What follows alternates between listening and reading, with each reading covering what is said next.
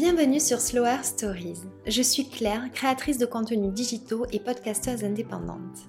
Sur mon compte Instagram Claire Mondré, je partage mes passions et découvertes à travers lesquelles j'ai à cœur de transmettre un mode de vie plus conscient et des conseils bien-être. Avec Slower Stories, je souhaite valoriser les femmes entrepreneurs qui contribuent à rendre demain meilleur grâce à leur activité. Je les invite à raconter leur parcours, leurs différentes expériences et ce qui les anime.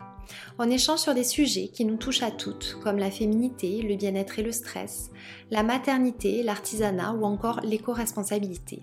Elles se confient aussi sur la façon dont elles vivent l'entrepreneuriat et partagent leurs meilleurs conseils pour lancer son projet.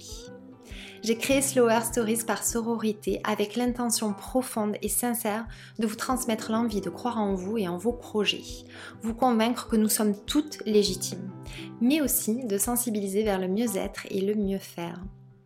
Si vous aimez ce podcast, je vous invite à laisser un avis et 5 étoiles, c'est la meilleure façon de m'aider à faire connaître le podcast.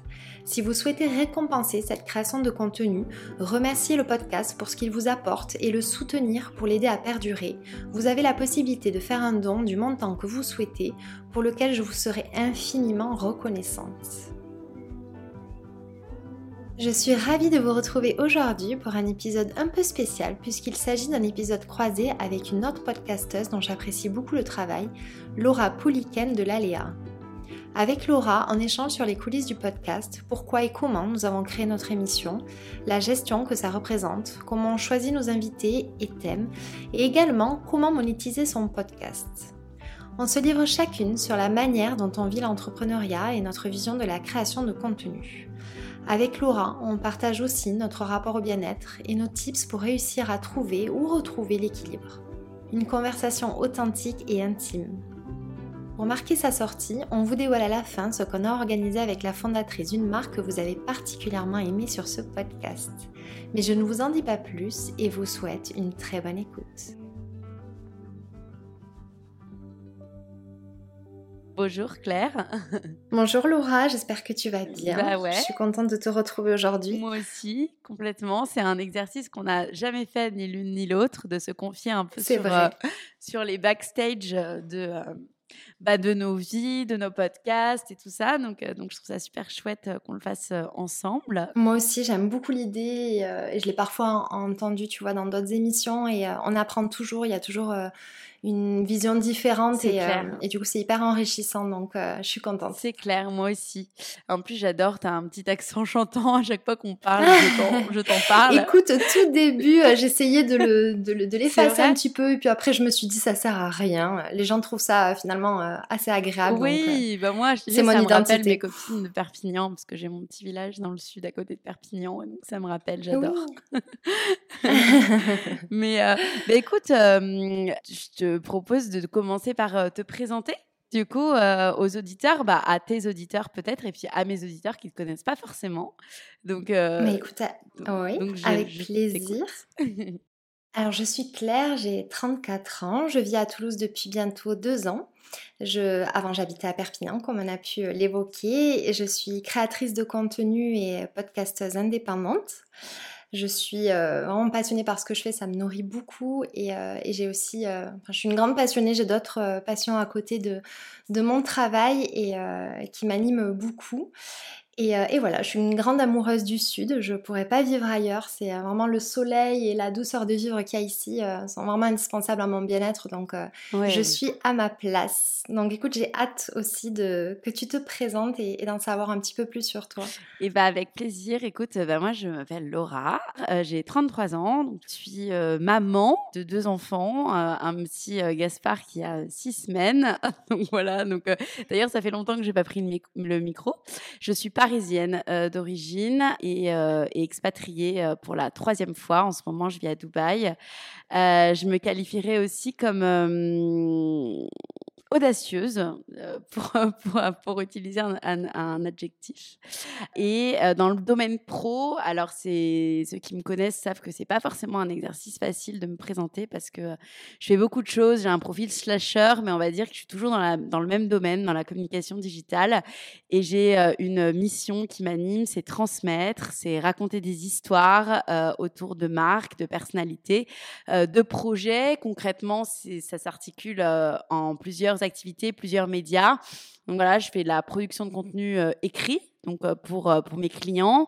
Je fais de la production de contenu audio également pour mes clients et pour mes propres projets, dont mon podcast qui s'appelle L'Aléa. Et j'ai aussi une casquette de créatrice de contenu, mais là, on va dire plus influence, donc comme toi, via des collabs sur mon site web et sur mes réseaux sociaux. Voilà, voilà. J'ai essayé d'être d'être succincte. bah, écoute, c'est une très belle présentation. Tu vois, j'ai été beaucoup moins, j'ai moins développé que toi, mais finalement, je crois que ce qui nous réunit aujourd'hui, c'est qu'on a finalement euh, euh, à peu près la même activité et la même passion qui nous anime, celle de transmettre, euh, de raconter des histoires. Donc, donc c'est vraiment chouette et mmh. on, a, on a beaucoup, je pense, à, partager toutes les deux. C'est clair. En tout cas, merci. Une très jolie présentation. Qu'est-ce qui t'a amené justement à, à créer ton émission de podcast? Alors, euh, moi, mon podcast, euh, alors déjà depuis euh, toute petite, moi, je, j'écris des histoires sur, j'écris des, voilà, des livres, j'imagine des choses, et j'ai, depuis toute petite aussi, je, je suis passionnée par l'interview, par l'exercice de l'interview. J'ai toujours aimé poser des questions, euh, écouter des parcours de vie, euh, m'inspirer euh, des autres pour moi, ma propre évolution. Et donc j'ai commencé à, rapidement, donc voilà, je me suis dirigée vers une école de commerce. Après j'ai fait beaucoup de stages dans la dans la communication et j'ai eu l'occasion de faire énormément d'interviews. Donc par exemple j'ai travaillé chez Melty, chez AB Productions, j'ai interviewé pas mal d'artistes pour ces médias, donc euh, de Dorothée à, à Bernard Montiel, jusqu'à Mathieu Chédid, euh, jusqu'à Phoenix également. Donc voilà, beaucoup, beaucoup, beaucoup d'artistes euh, durant mon parcours, dans mes stages. Et avec aussi une, une, forte envie de... Voilà, je me suis toujours un peu intéressée aux médias et aux médias radio également, à la télé aussi. Et donc, comment ça s'est passé C'est qu'il se trouve que quand j'étais en congé mat, c'était complètement chaos euh, j'étais alitée et euh, même d'écrire, j'avais plus trop la force. Et donc, je me suis dit, bah, va falloir que je fasse quelque chose. Et, c'est là où j'ai commencé à découvrir en fait le média podcast. Euh, et, à me passionner euh, pour le podcast Bliss Stories, qui est un podcast maternité pour ceux qui connaissent pas. Et en fait, je me suis complètement, euh, j'adorais, j'adorais ce, format, j'adorais ce format d'interview, ce format long où on rentre en profondeur dans cette société où on est un peu, voilà, la consommation de contenu court. Et donc dès que je suis, dès que ma fille en fait est née, je me suis dit ok, j'ai vraiment envie de créer mon émission de podcast. au départ, il y a plusieurs thèmes auxquels je réfléchissais. Mais finalement, il y en a un enfin, voilà, qui m'a toujours animée, c'est que j'étais toujours passionnée par les personnes. voilà, j'ai toujours, j'ai toujours très intriguée par les personnes qui prenaient des risques, par les, personnes audacieuses. J'avais envie d'analyser finalement leur, leur parcours, leur secret de, réussite. Et donc, en fait, finalement, c'est, ça, s'est, ça s'est imposé comme ça. J'ai créé, j'ai créé ce podcast, l'Aléa, qui au départ, en fait, était sur la prise de risque très extrême. Euh, avec des sportifs de haut niveau, avec des aventuriers, et puis finalement, peu à peu, qui a bifurqué plus vers, euh, vers euh, un podcast avec des personnes qui étaient moins sur la prise de risque extrême, mais plus sur la finalement plus sur la prise de risque, mais dans, dans tous les sens du terme en fait. D'accord. Je raconterai peut-être un petit peu après pourquoi en fait j'ai pris cette direction, mais d'abord j'ai envie de savoir pourquoi toi finalement tu as créé ton émission de podcast. Alors pourquoi j'ai créé mon émission de podcast? Alors ça n'a pas été euh, une évidence euh, autant que toi dans la forme, parce que moi les podcasts j'en ai écouté euh, relativement tard. ils sont entrés dans ma vie, écoute, il y a deux ans je dirais. En fait, j'ai eu une dernière expérience professionnelle bon, qui, m'a déplu, mais ça, on, y reviendra. Ça a été un peu le déclic justement pour me lancer dans l'entrepreneuriat. Mais en fait, je travaille avec des personnes beaucoup plus jeunes que moi qui, euh, elles, énormément le format podcast et m'ont dit, euh, enfin voilà, j'ai jamais écouté la radio ni rien, je, suis très, je suis une grande lectrice, mais, euh, mais voilà, tout ce qui est émission de radio, vidéo, c'est un peu moins mon, dada. Et elles m'ont dit, mais non, mais il y a toi qui, qui es passionné par beaucoup de choses, il y a moyen d'apprendre énormément, tu entends l'histoire de, de, parcours de personnes qui sont très inspirantes. Et donc j'ai commencé à m'y mettre comme ça. Mmh. Euh, et euh, le confinement est arrivé. Moi, j'ai toujours, comme je te disais, adoré écrire. Donc, je le fais euh, via donc la création de contenu sur Instagram. C'est vraiment quelque chose qui, c'est une des choses qui m'anime le plus, de raconter justement une histoire autour de la marque et, du produit que je présente. Donc, j'ai vraiment plus une approche journalistique de la création de contenu. Et je pense que tu as un peu la même, d'ailleurs.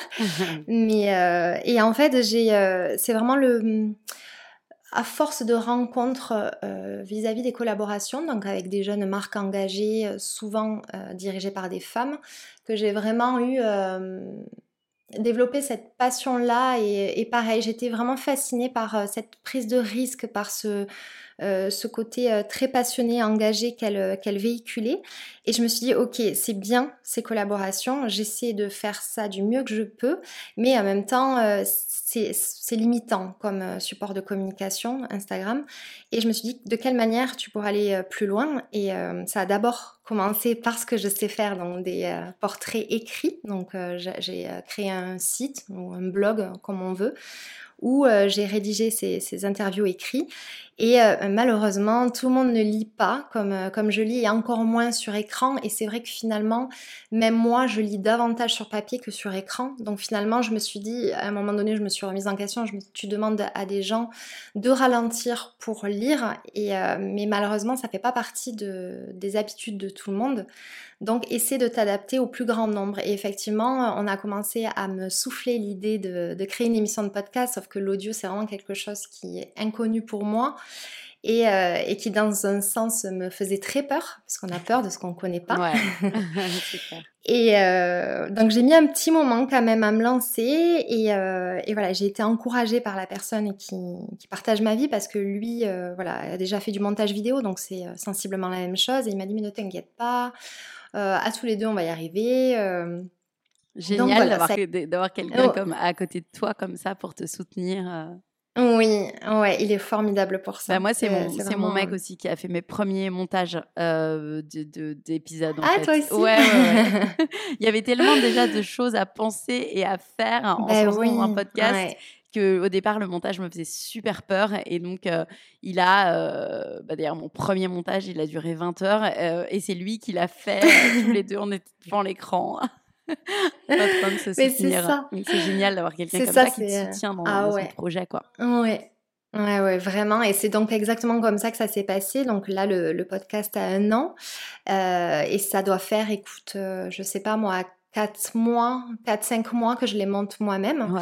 Euh, et, et, c'est rigolo parce que c'est parti d'un petit conflit parce que lui aussi a sa société, donc il a beaucoup de travail, on a chacun beaucoup de travail.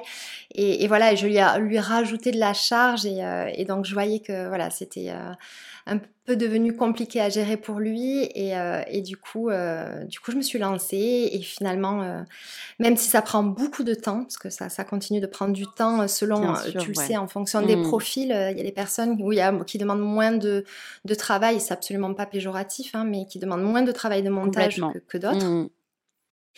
Et, et, mais bon, en tout cas, je suis fière de pouvoir faire de A à Z, de mener cette, cette émission de, de A à Z.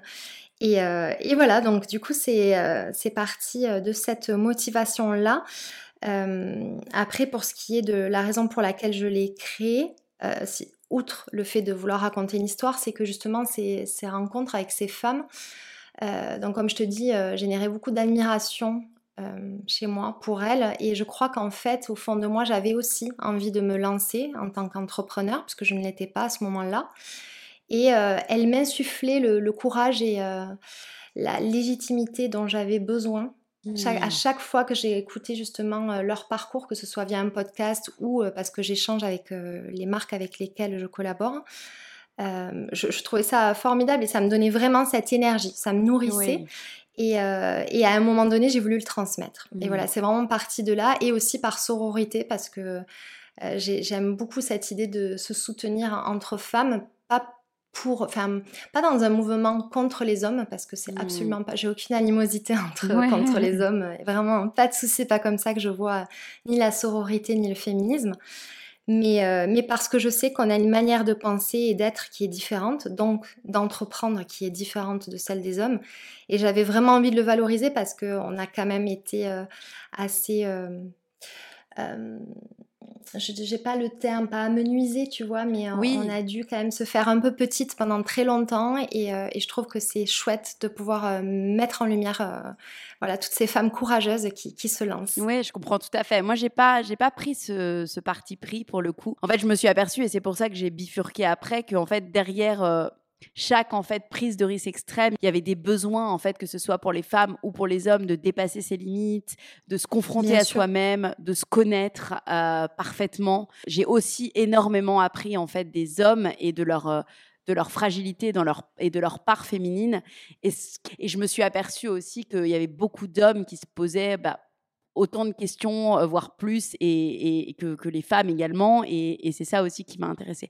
Mais je comprends tout à fait aussi euh, ce choix mm. d'aller sur les femmes. D'ailleurs, il y a beaucoup de podcasts aujourd'hui qui mettent en valeur très bien, comme tu le fais, euh, les, femmes. Et, je trouve ça génial. toi, pour le thème de ton podcast, comment ça, se passe? C'est enfin, Pour chaque interview, c'est comment tu les comment tu les conçois en fait? Comment ça se passe? Alors l'idée, c'est vraiment d'aborder et l'entrepreneuriat. Et euh, en fait, euh, la, personne que je vais choisir aura une activité dont euh, le sujet amène à une, manière de, repenser en fait le monde, notre façon de consommer. L'idée c'est vraiment d'éveiller les consciences de par leur activité. C'est euh, voilà une, euh, je, dis toujours euh, qui sème qui sème le beau parce que pour moi voilà elles font des activités qui vont contribuer à un mieux-être, à un mieux faire et à un meilleur demain. Voilà c'est quelque chose qui me tenait beaucoup à cœur et qui finalement le fil conducteur de ma création de contenu sur Instagram et, et tout simplement de ma façon de vivre. Voilà. Et toi? Aujourd'hui, j'ai à cœur donc du coup d'interviewer bah, que ce soit enfin des, sportifs de haut niveau, des, coachs en développement personnel, des écrivains par exemple à succès comme Raphaël Giordano pour en fait finalement donner des clés aux auditeurs pour parvenir en fait à, l'alignement, à la connaissance d'eux-mêmes et euh, derrière à maximiser en fait le potentiel de leur vie. Parce que je pense que sans la connaissance de soi, on ne peut pas euh, parvenir à l'alignement et euh, à la maximisation du potentiel de nos vies, tout simplement. Mais c'est finalement cette prise de risque extrême qui a amené ce cheminement vers cet alignement puisque derrière, en fait, chaque prise de risque extrême, il y avait vraiment voilà, ce, recueil avec soi-même. Et c'est pour ça, en fait, que j'ai effectué cette bifurcation. Oui, j'allais te demander d'ailleurs, cette bifurcation, tu l'as fait naturellement ou est-ce que tu l'as précisé dans une intro ou euh, Je l'ai. Oui. En fait, comme il m'est arrivé de faire plusieurs épisodes un peu où je me confiais, enfin, de, coulisses du podcast, mais qui étaient des capsules solo que je faisais sur 5-10 minutes. J'ai pu l'évoquer. Je l'ai annoncé également sur Instagram en expliquant vraiment mon, mon cheminement vers, vers cette, cette nouvelle direction. Et puis finalement, je pense qu'au départ, en fait, ce qui se passait, je pense que c'est ce que font beaucoup de podcasteurs, c'est que on on se dit, on le voit aussi comme un, comme un média avec vraiment une, charte éditoriale précise, avec, ouais, avec un, axe précis, une temporalité précise. Enfin, on se met beaucoup, beaucoup de barrières et de règles et finalement, on, peut, on peut tout simplement, enfin, le faire évoluer en fonction de nous, en fait, notre, notre façon de penser à ce moment-là, notre vie, notre situation. Et aujourd'hui, en fait, mon podcast, c'est un peu le reflet de moi-même, c'est un peu un journal intime euh, qui, qui, évolue, en fait, à travers, euh, à travers moi, mes problématiques. Et chaque épisode vient répondre à une problématique euh, sans qu'il y ait vraiment de. Parfois, voilà, oui. c'est pas forcément.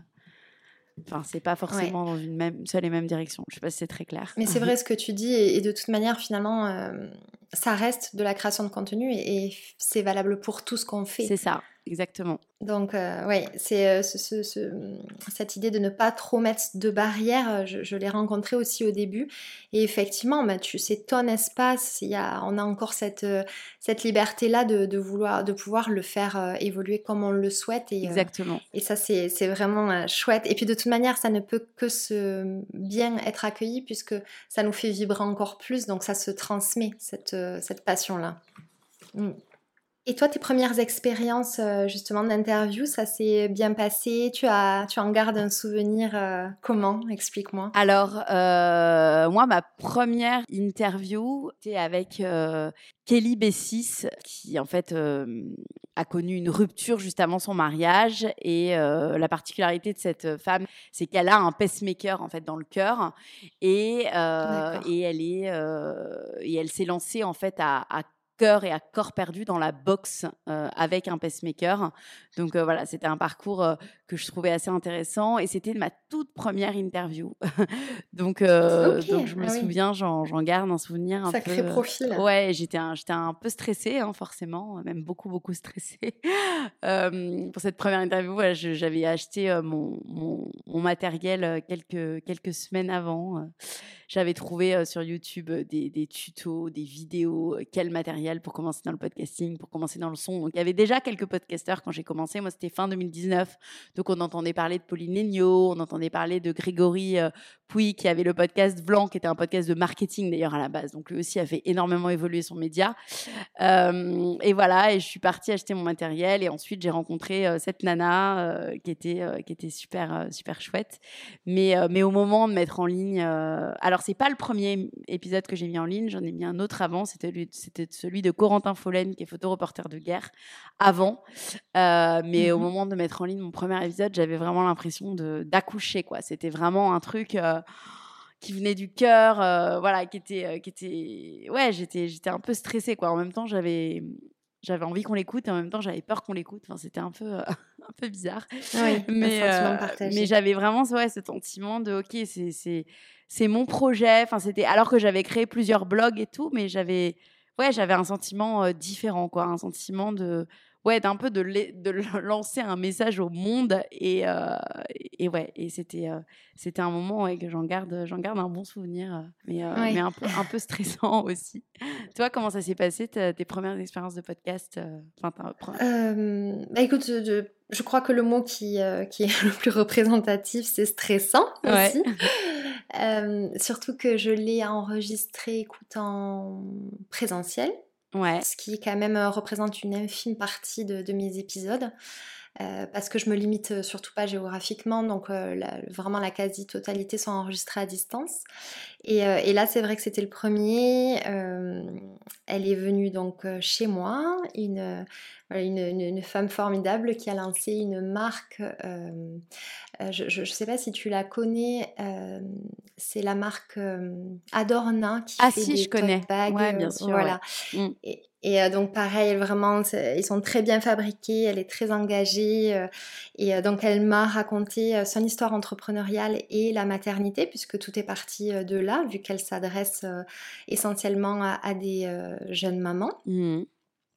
Euh, et, voilà, ça s'est euh, vraiment euh, très bien passé. Elle était en plus, c'est vraiment rigolo parce que parfois les choses sont bien faites.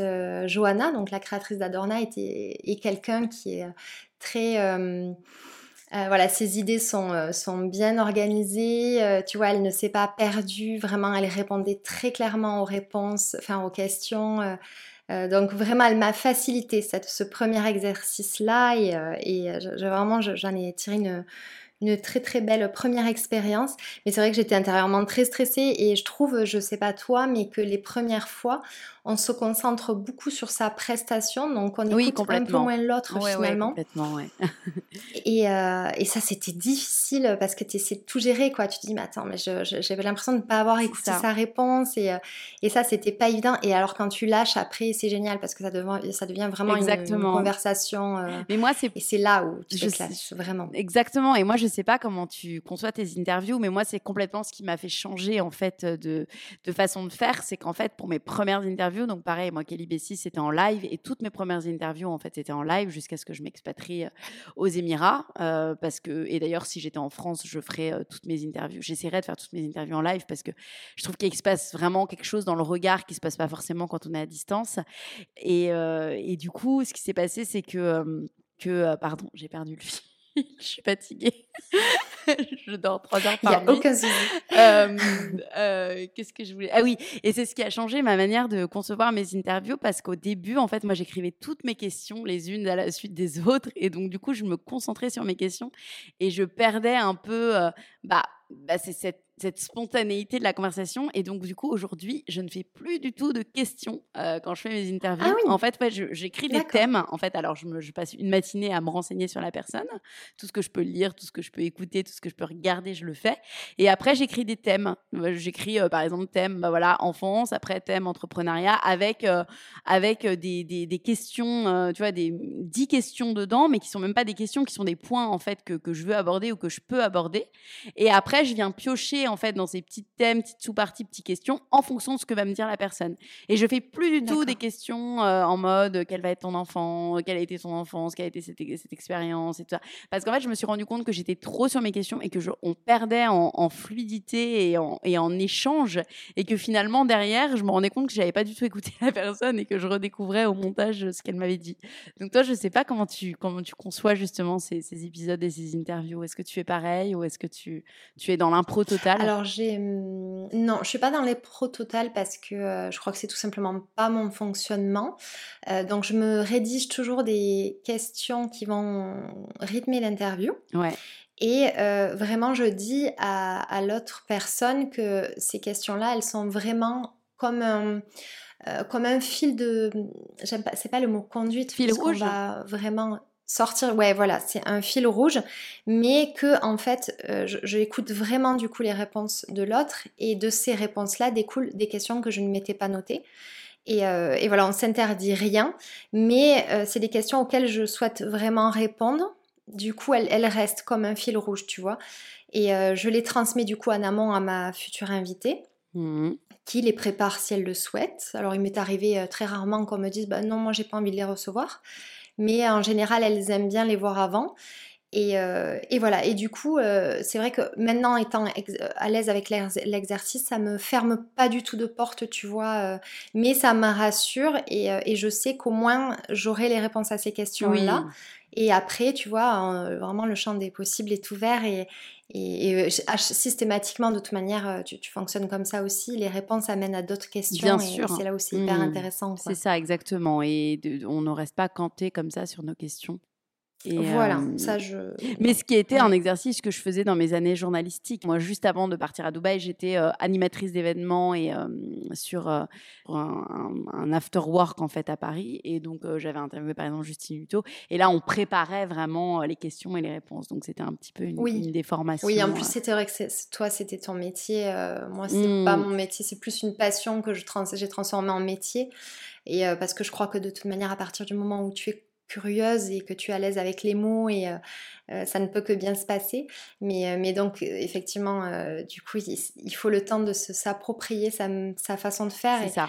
Et puis, il y a quelque chose qu'on ne s'est pas dit, c'est que hum, moi, mon podcast, du coup, n'a qu'un an, mais toi, ça fait un peu plus longtemps que ton podcast existe, il me semble. Oui, moi, je l'ai lancé, donc, tu vois, j'ai eu l'idée en juillet 2019, quand j'étais à la fin de, de, la grossesse pour ma fille. Et je l'ai lancé, tu vois, ça a fait quand même... Je l'ai lancé en décembre 2019. 2019. Tu le temps que ça se mette en place et tout ça, parce qu'au début, bah, il y avait une peur en fait. Il y avait une peur de, ouais, de, prendre la parole et de, et de m'exprimer à travers ce média, et puis de trouver évidemment euh, la, la, le thème qui, qui m'allait bien, euh, le nom aussi. Ça a été l'objet d'un gros brainstorming avec mon mec euh, pendant plusieurs soirs. Et, et ouais, je l'ai lancé en décembre 2019. Donc aujourd'hui, ça fait, tu vois, deux ans, un peu plus de deux ans et demi, c'est ça? Un peu plus de deux ans et demi. Ouais, du coup, ça fera trois ans. Ouais, bientôt, ouais, ouais. ouais, Et, oui, et du coup, tu sors un épisode à quelle fréquence Alors, au départ, j'étais tous les 15 jours. puis, à un moment donné, j'ai été toutes les semaines. Et là, bon, là, je suis partie en congé maternité, donc ça fait un petit moment que je n'ai pas, pas publié. Mais à la fin, les, la dernière année, on va dire que c'était un épisode par semaine. Ouais, ouais, un épisode par semaine. D'accord, ah oui. Ouais, ouais. Ok. Et, et toi? Et moi, écoute, j'essaie euh, péniblement euh, par moment de, conserver le rythme de tous les 15 jours. Parce que c'est euh, du, pour le coup pas mon activité principale du tout. Et, ouais. et, voilà, la gestion entre les deux activités n'est pas évidente. Ouais, ouais. Ouais, ouais, non, mais c'est ça. ça, ça je veux dire, j'ai, l'impression de ne pas avoir le temps de me retourner, que c'est déjà 15, jours en passé, tu vois, et, et du coup, c'est, un petit peu difficile, mais, euh, mais bon, j'aspire à, y arriver, euh, ouais, ouais. À, me tenir à ce rythme-là. D'ailleurs, moi, moi non plus, c'est pas, pas mon activité euh, principale, mais, mais j'essaye, tu vois, quand je suis au rythme d'un épisode par semaine, je me dis, voilà, ça me prend en tout un jour, et demi de, travail par, par semaine. Donc j'essaye de m'y tenir. Mais d'ailleurs, toi, comment tu choisis tes invités et comment tu, tu tiens? Enfin, c'est quoi un petit peu ton process en fait dans le podcasting? Alors d'ailleurs, juste avant de t'expliquer ça, ce qui, je trouve, tu, vas me dire, hein, mais qui est pas évident justement aussi pour tenir le rythme, c'est de synchroniser, tu vois, nos, nos, agendas avec les, les personnes qu'on souhaite interviewer. Ça, ça, parfois, ça te recule, tu vois, si t'as pas d'invité d'avance, je trouve que c'est très difficile de garder le rythme quand la personne n'est pas dispo. C'est ça. On peut pas, tu vois. Bah moi, c'est pour ça qu'en général, j'ai toujours, en fait, en fait, moi, je tiens un tableau. Euh, qui est, que, je, que je dois à ma copine podcasteuse Frenchie autour du monde, Adèle. Écoutez son podcast si vous ne l'avez pas mhm. encore fait. euh, c'est un podcast pour les pour euh, ou l'interview. Voilà, c'est les, voyages les voyages qui ont du sens. D'accord. Et en fait, derrière, elle m'a, elle tient un, tableau avec euh, un tableau Excel tout simple où elle note le nom de la personne, donc le nom des personnes auxquelles elle sent, elle pense. Donc moi, c'est ce que je fais en fait. J'ai un tableau que j'ai remanié à ma sauce où en gros, dès que je vois une personne auquel je pense, et ben je, le, je le mets dans ma colonne euh, du tableau. En fait, c'est un peu mes inspirations. Après, euh, le thème potentiel auquel je pense avec cette personne. Ensuite, est-ce que cette personne, je l'ai déjà contactée? Donc, en général, moi, je contacte par Instagram ou par mail. Euh, si la personne m'a répondu, je le note. Si la personne ne m'a pas répondu, je la relance. Ensuite, euh, est-ce que euh, je note si mon interview a été faite ou si elle ou si elle n'a pas encore été faite, la date à laquelle elle doit faire. Ensuite, mon visuel de communication s'il a été fait. Ensuite, si l'épisode a été mis en ligne. Et en fait, depuis que je tiens ce tableau, ça fait un peu plus un peu plus d'un an que je tiens ce tableau. Et ben en fait, je trouve que je suis jamais à court. Mais écoute, je fais. c'est drôle parce que j'ai exactement le même outil. Euh, sauf que voilà, je, manque un peu de temps pour le, tenir euh, parfois à jour. Donc je pense à des personnes, tu vois, je vais les enregistrer sur Instagram où j'ai, tu sais, on peut enregistrer les posts. Donc j'ai un dossier euh, où j'ai marqué, tu vois, que j'ai intitulé prospection, interview. et il faudrait que ces personnes-là, je les prenne et que je les mette dans mon petit tableau. Mais, mais voilà, je, parfois je manque un peu de temps pour faire ça. Euh, mais j'ai exactement le même outil et effectivement, ça, ça aide beaucoup.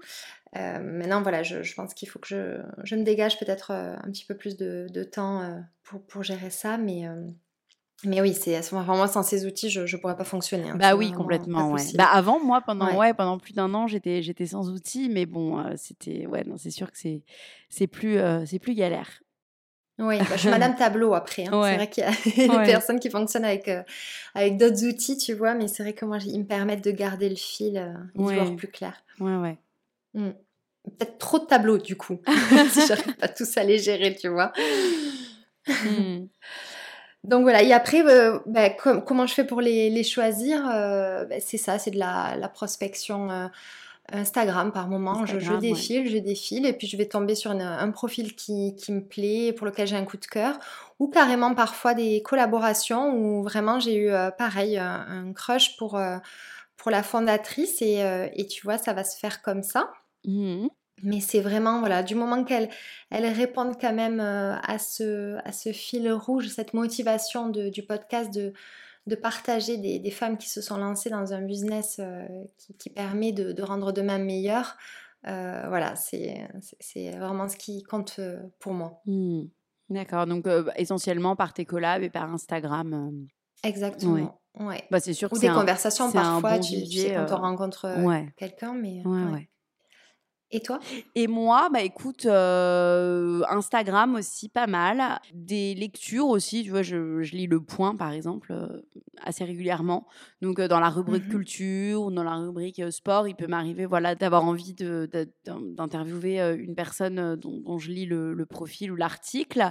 Et puis de plus en plus, bah, c'est ce que tu dois connaître de toute façon avec ton métier, je suis contactée par des agences de presse, des attachés de je presse, des pas maisons dit, d'édition. Oui. Vraiment, Ouais. Là, en ce moment, je reçois euh, pas mal de mails par semaine.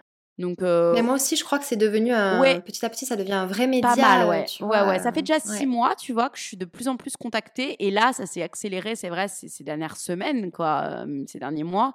Euh, ouais, où ça devient vraiment un, un, un moyen, euh, un média, en fait, comme un, comme un autre. Oui. Donc, euh, donc Et du coup, euh, ouais. je sais pas ce que tu en penses, mais je trouve que l'approche, elle est différente et, euh, et que ça remet quand même en question euh, ce côté, euh, bah, l'aspect financier dont on parlera Ah bah peut-être. oui, ouais, ouais, Euh, complètement. parce que c'est quand même, voilà, c'est les agences presse voilà, nous contactent, c'est que c'est bien que ça prend une Bien tournure professionnalisante comme Instagram et Et, euh, et ouais, on peut, on peut totalement parler avec tout- en toute transparence de, de, de ça, de, de notre manière de fonctionner à toutes, à toutes les deux.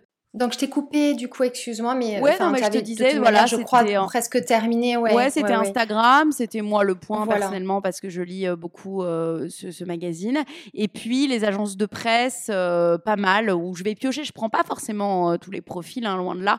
Et puis aussi, Moi aussi, très peu. voilà, c'est les Mm. agences de presse. Et puis également les.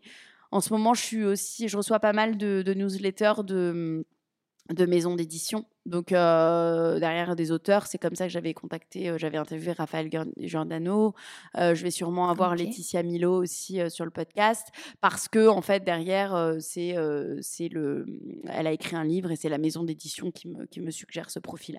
Donc donc c'est comme ça que ça se fait essentiellement. et puis ça peut arriver, mais c'est un peu plus rare que des auditeurs me suggèrent des, des profils ou que des personnes souhaitent que je les interviewe, viennent me proposer leur propre profil.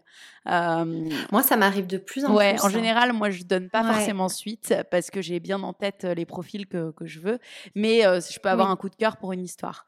Euh, toi aussi, ouais, Ouais. ça t'arrive de.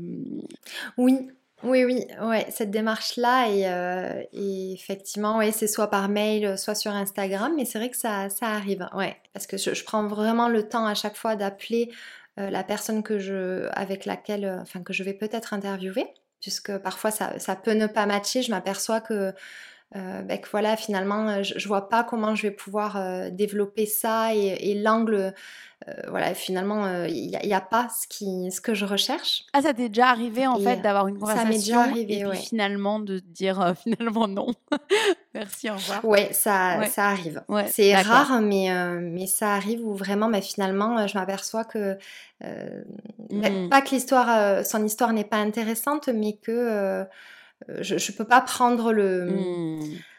tu vois, la route que, que je, je voulais prendre avec elle. Voilà. Et, euh, mais heureusement, c'est très rare. Ouais. donc, euh, donc voilà. Mais après cet appel-là, je rédige les questions que je vais lui envoyer. Et euh, elle s'en imprègne et après on fixe, voilà, si les questions lui conviennent, on fixe un, un, un créneau pour enregistrer ensemble. Je monte et, euh, et voilà, j'aimerais te dire que je fais tout d'un coup une fois que ça a lieu, mais non. donc ça prend un petit peu plus de temps. Ouais. Mais, euh, mais ouais, donc c'est pour ça que c'est difficile pour moi de te répondre euh, vraiment, euh, véritablement combien de temps je, je mets parce que je fais pas forcément les choses dans la foulée tout de suite, tout de Ouais, suite. ouais. Mais, mais oui, si on met en bout tout, tout et pour tout, trois semaines, tu vois, je dirais, à peu près. D'accord. Ok. Tu as déjà eu des expériences de, de refus ou des, ou des choses qui ont pu te, Ouais, me, me- peut-être me, me mettre te euh, fragiliser, on va dans dire, dans ta situation. Ouais. Euh, oui, écoute, euh, j'ai eu euh, voilà, peut-être des profils sur le moment avec lesquels peut-être ça a été plus difficile pour moi.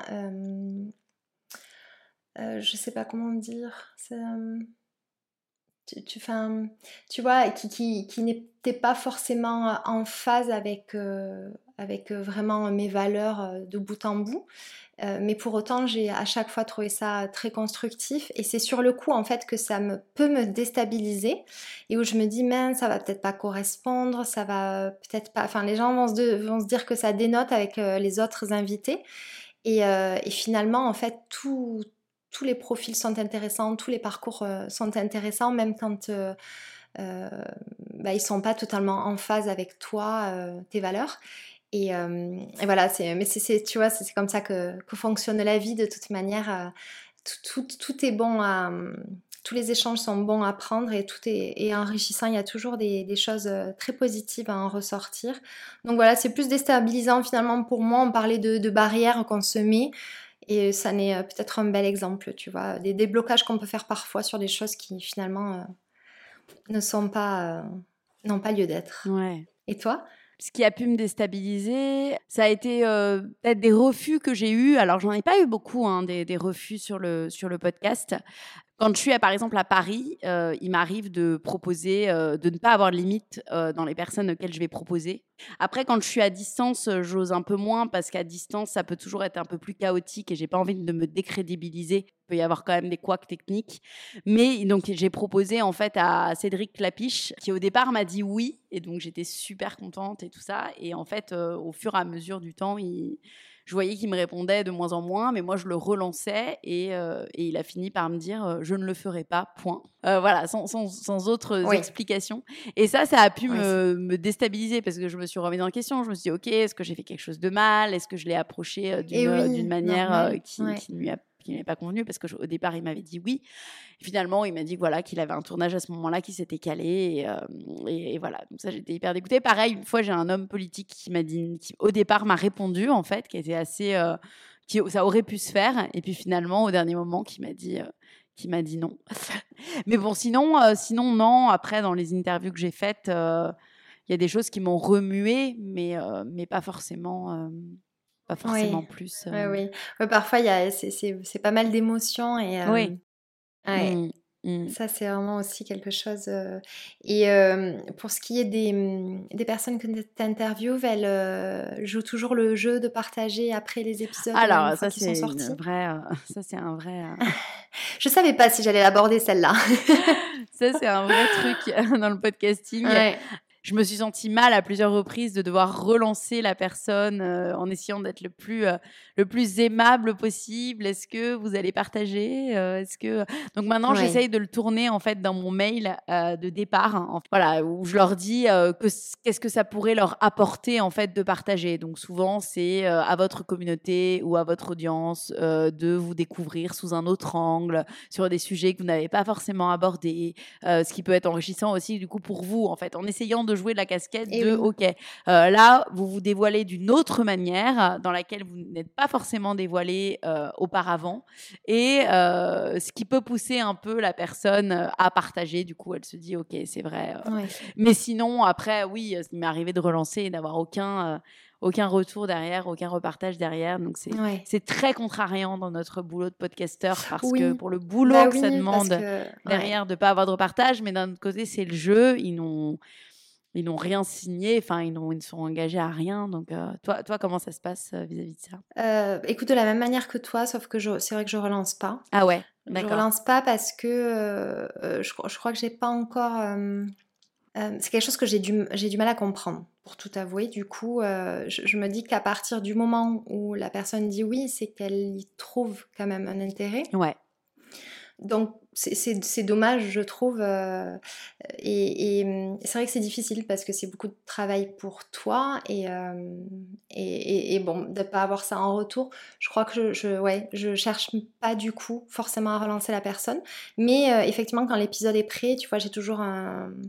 J'envoie toujours un mail de récap avec le visuel de l'épisode, avec justement l'intro de l'épisode, que tu sais, celui qui sert également à partager sur les réseaux sociaux, à raconter euh, voilà, introduire l'épisode.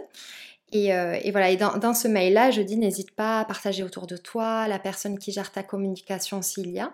Et, euh, et, voilà, et c'est vrai qu'après, si elle ne fait pas, ben je ne vais pas relancer parce que vu que je comprends pas le fait de ne pas partager Mmh. sa propre histoire. Tu vois, je ne vais pas chercher des arguments pour convaincre l'autre. C'est peut-être quelque chose que je devrais faire, tu vois. Mais pour le moment, je, je, crois que comme ça fait qu'un an, j'ai un peu du mal à Mmh.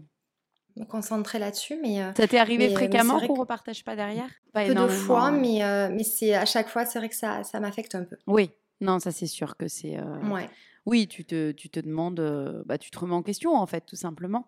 Tu te remets en question Ouais. sur, sur ce que tu as fait de, de mal, quoi. Oui, parce que tu as l'impression que c'est une sorte de revirement, parce qu'au début, euh, euh, voilà, il y a un engouement, et, euh, et puis après, euh, je ne saurais pas dire, mais, mais c'est vrai que c'est toujours un peu... euh, c'est une incompréhension, de, donc... euh, mm. Je sais pas si tu as d'autres points que tu as envie d'aborder. Bah, on peut peut-être parler du, du financement en fait dans le podcast.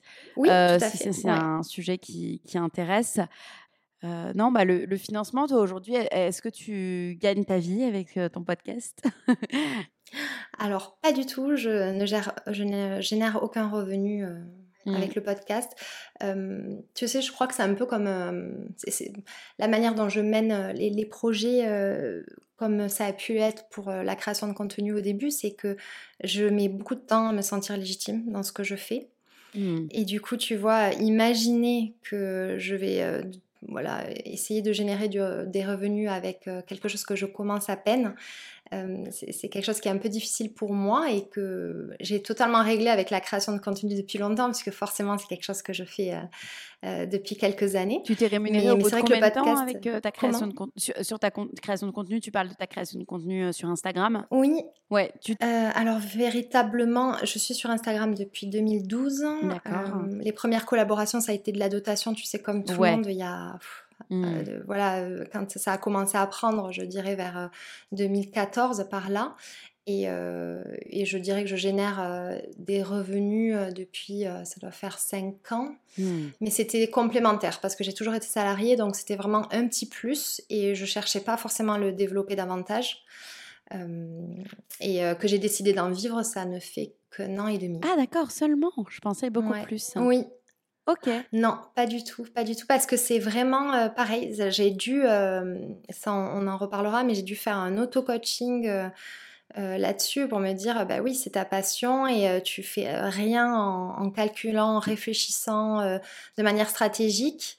Mais, mais comment transformer ça en fait en dire, oui, ma passion est aussi mon travail et, Bah oui. et je, je dois percevoir des revenus pour ce que je fais.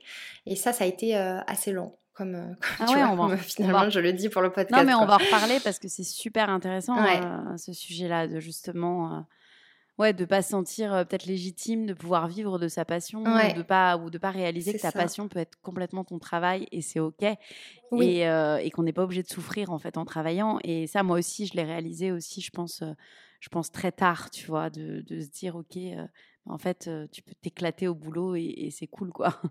Et te créer ton boulot. Exactement. Et d'ailleurs, tu n'as jamais pensé à faire des packages avec justement de la création de contenu et un pré-roll sur le podcast Si, justement, ouais, c'est quelque chose que j'ai commencé à envisager, ouais. Il faut que je, le, je le propose parce que vraiment, euh, je trouve que c'est un format hyper intéressant. Et, euh, et mais carrément, ouais, c'est vraiment quelque chose que je souhaite euh, mettre en place. Tu le proposes déjà, toi? Euh, ouais, bah moi je vais te dire en fait, mais moi je comprends Oui. tout à fait ton ta, ta peur entre guillemets de, de gagner de l'argent euh, sur le podcast. Euh, Moi c'est pareil. Et d'ailleurs pour te dire, euh, j'ai créé un, j'en parle pas trop, mais moi aujourd'hui j'ai deux podcasts, donc j'ai la Léa et j'ai un autre podcast qui s'appelle Histoire de Dubaï. J'ai eu euh, beaucoup de de propositions de rémunération sur le podcast et j'ai jamais réussi à passer le pas. Euh, va savoir pourquoi. Je pareil, par vraiment par manque, euh, voilà, par peut-être euh, ouais peur de, de peur de gagner de l'argent sur ce podcast. Il faudrait vraiment que je fasse une thérapie pour le comprendre. Mais, sur le podcast La Léa, je me suis rémunérée au bout de, euh, on va dire, euh, ça fait un an que je me rémunère vraiment sur ce podcast. Donc je me rémunère de, trois façons différentes, même de quatre façons différentes. Donc c'est ce fameux pré-roll, mid-roll, post-roll avec euh, des partenaires qui m'achètent en fait enfin moi mon, mon tarif c'est 75 euros les 1000 écoutes donc ils m'achètent par exemple euh, voilà, 10 000 écoutes, 15 000 écoutes, 20 000 écoutes, ça dépend des mois. Donc, soit c'est moi qui vais démarcher directement les marques, soit de plus en plus, c'est les marques qui viennent me démarcher. Et ça s'est vraiment accéléré depuis mon passage. J'étais chez Ocha avant, maintenant je suis chez Acast. Et Acast, ils ont une régie publicitaire en fait qui s'occupe de trouver des sponsors pour leur podcast. J'ai aussi, on parlait tout à l'heure des, des agences de presse qui viennent nous démarcher de plus en plus pour nous proposer des profils. Moi, j'étais pas très à l'aise. En fait, je, je, suis pas très à l'aise en fait avec ce mode de fonctionnement parce que euh, il y a beaucoup d'agences de presse euh, qui, qui, viennent me voir et qui me disent ok, euh, je pense que ça peut être bien pour vous d'avoir ce profil, mais derrière, j'ai l'impression d'être un peu berné et d'avoir rien à y gagner. Je parle vraiment très franchement, en fait. Oui, mais, euh, mais après, c'est un peu ça. Hein. Et puis, les agences presse sont rémunérées pour développer la communication de leurs clients. Donc, euh, je vois pas pourquoi. Euh, Exactement. Aujourd'hui, euh, si j'accepte le profil, parce que bien sûr, et oui, les, faut que ça les personnes, en fait, les, les, voilà. Et si j'accepte le profil parce qu'il correspond à ma ligne éditoriale, parce qu'il correspond à mon message, je me permets de proposer un mode voilà, de rémunération. Parce que moi, je pense que si j'accepte en fait la personne que j'interviewe, c'est que j'aime son message, elle a des choses à dire et que je suis en, tout en, authenticité et en transparence. Ben, bien sûr. Et finalement, c'est comme les collaborations Instagram. Il n'y a rien que j'accepte qui ne me correspond pas. Donc, c'est exactement la même chose. C'est exactement le même principe, en fait. Mais c'est exactement ça, en fait. Derrière, on sait très bien qu'il faut gagner notre vie et que, et que voilà, une collaboration Instagram, tu partages le produit, mais avec ton cœur, en fait. Et ça ne veut pas dire derrière. Ah oui, moi, rémunérer, non, rémunérer, c'est exactement la même chose. Ou même, ne serait-ce que quand je partage les choses, rien que pour, pour ma communauté, quoi, des, ça, ne change rien. C'est euh, juste que, bien sûr, je passerai plus de temps sur cette création de contenu-là, mais euh, le message reste le même, l'authenticité et, la transparence reste la même, quoi. C'est ça, euh, exactement. C'est très lié, finalement.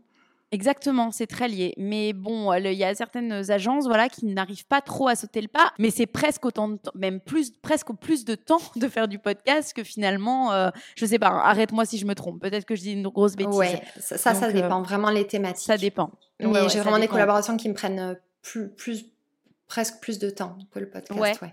Ouais, ouais. Ça, ça, ouais, ça dépend, je pense. Mais en tout cas, c'est mm. un travail qui mérite d'être rémunéré de, on va Exactement. dire, de la même, euh, de la même façon. Mais, euh, mais ça, oui, parce qu'une fois de plus, euh, tu vois, on, parlait de, de, temps. Moi, quand je te dis que j'ai du mal à justement à, trouver l'équilibre entre ces deux activités, c'est parce qu'à un moment donné, je me rémunère avec une et pas avec l'autre, et que l'énergie, tu vois, elle, elle peut pas être la même. Elle peut pas être la même partout, et, et effectivement, la question se pose, ouais. Ouais, complètement. Et il y a un quatrième mode de rémunération. Donc moi, c'est ce que c'est ce que j'ai parce que ça rentre dans le cadre de mes activités. C'est les missions euh, euh, freelance, euh, voilà, sur le podcasting. Mais aujourd'hui, on va dire que le podcast c'est un quart de mes revenus sur le mois. Alors parfois c'est plus, mais en général, c'est un quart de mes revenus. D'accord, ok. Voilà. Ok. Ok, très bien. Bah écoute, euh, c'est très intéressant et euh, euh, justement, toi, tu, quand tu contactes tes partenaires, tu, tu leur dis quoi exactement? Tu essaies de les convaincre, tu leur transmets, quand tu transmets un kit média, j'imagine que tu as peut-être le nombre d'écoutes, vraiment, c'est un kit complet, quoi.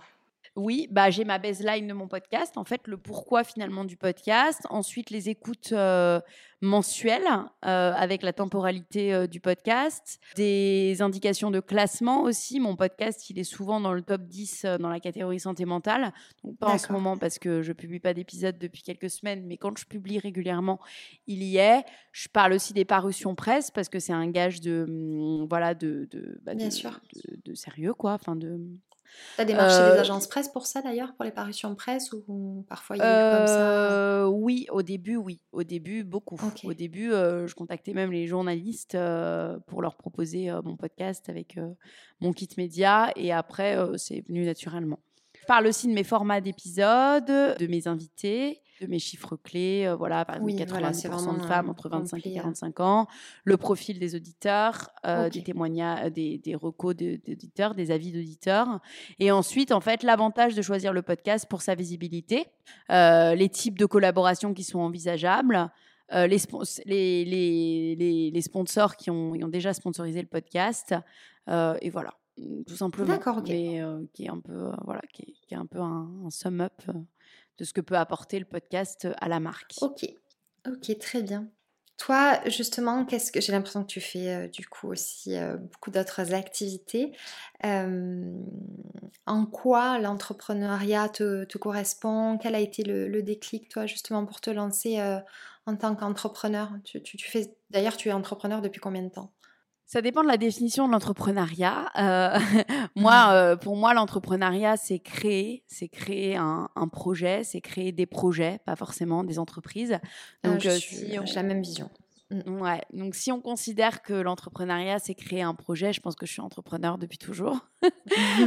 j'ai toujours eu une âme entrepreneuriale. voilà, j'ai créé mon premier blog c'était en 2000, euh, enfin, juste après les Skyblogs, je crois. J'ai commencé mon, premier blog euh, qui s'appelait Maud Malouf, qui aujourd'hui s'appelle L'Offre en Paris, qui est toujours le même. J'ai toujours, j'ai créé une marque de, de, t-shirts à message il y a quelques années. Ah, génial. ouais, qui s'appelle une, date, une pensée. J'ai fermé le compte Instagram, mais que j'ai eu, que j'ai eu quelques, quelques mois. voilà, et puis j'ai créé maintenant ces, ces, deux podcasts. J'ai toujours, voilà, j'ai toujours créé des projets en parallèle.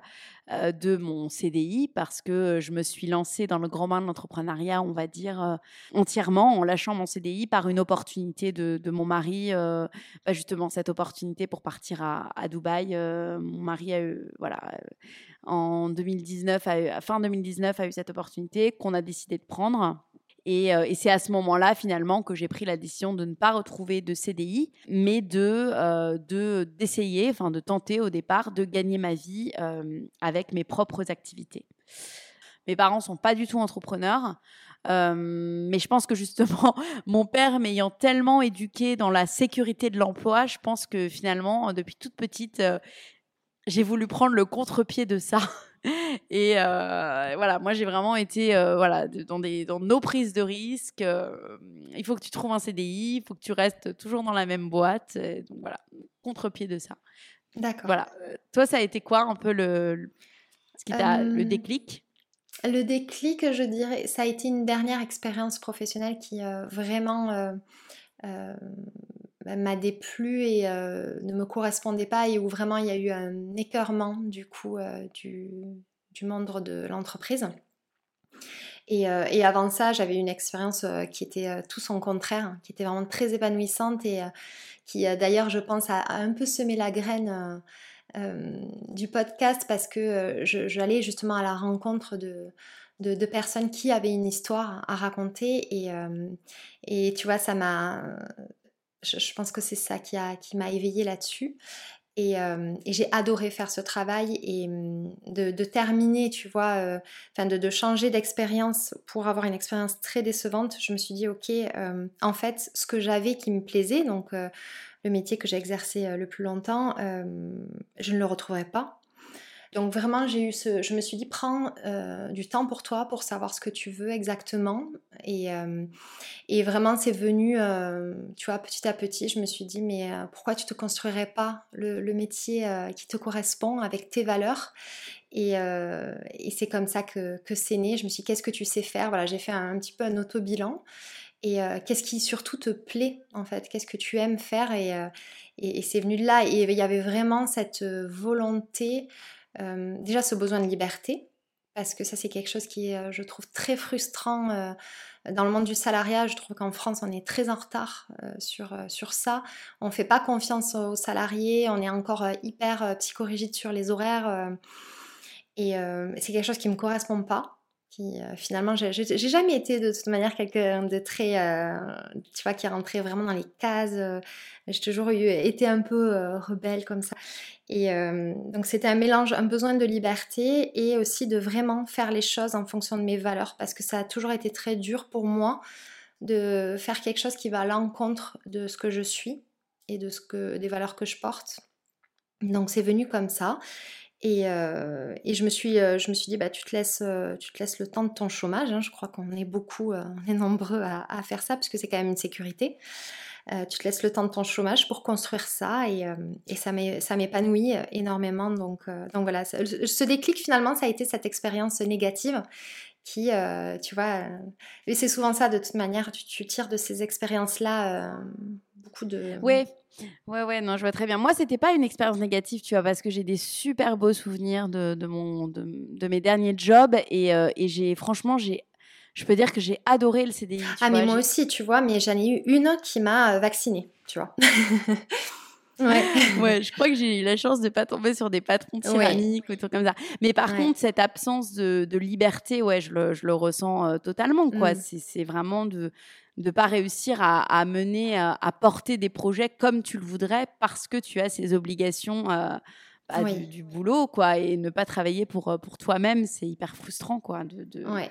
Par contre, tu vois, moi, je, pareil, mes parents étaient, ont toujours été salariés et je pensais vraiment pas avoir cette âme-là d'entrepreneur, tu vois. Ouais. C'est vraiment, c'est né comme ça. Et encore, j'estime que c'est plus un apprentissage, tu vois. Mmh, mmh. Complètement. Et qu'est-ce que tu as trouvé le plus facile et au contraire le plus dur euh, quand tu t'es lancé Oui, alors écoute, pour ce qui est du plus facile, je dirais. en fait, c'est que quand tu, as une idée en tête et, que, la vision de ce que tu veux faire se décide, tu as une énergie folle, donc tu vas à fond. Mais à contrario de ça, il y a les périodes de doute qui, elles, peuvent être vraiment très difficiles. Et, euh, et, on en a parlé, euh, ces soucis de légitimité. Moi, c'était vraiment très fort chez moi. Et euh, je crois que c'est pour ça hein, qu'est est, est né le, le, podcast, et justement pour essayer de diffuser ça. Mais vraiment, moi, c'était un, gros de l'imposteur, en fait. ah ouais, vraiment.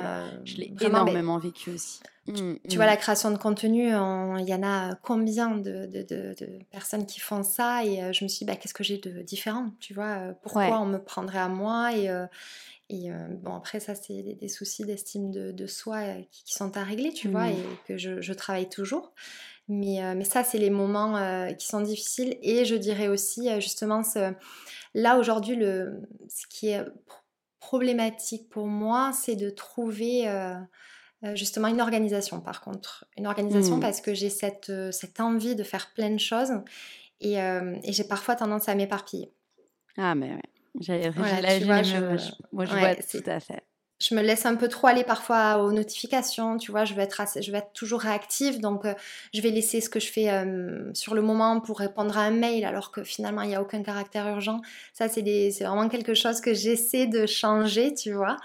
Euh, donc si, si, je pouvais en tout cas donner plusieurs conseils, ça serait de ne pas hésiter à investir dans le coaching c'est quelque chose mmh. que je n'ai pas pu faire à ce moment-là et si j'avais pu, je l'aurais fait. J'aurais gagné sincèrement beaucoup de temps, je pense.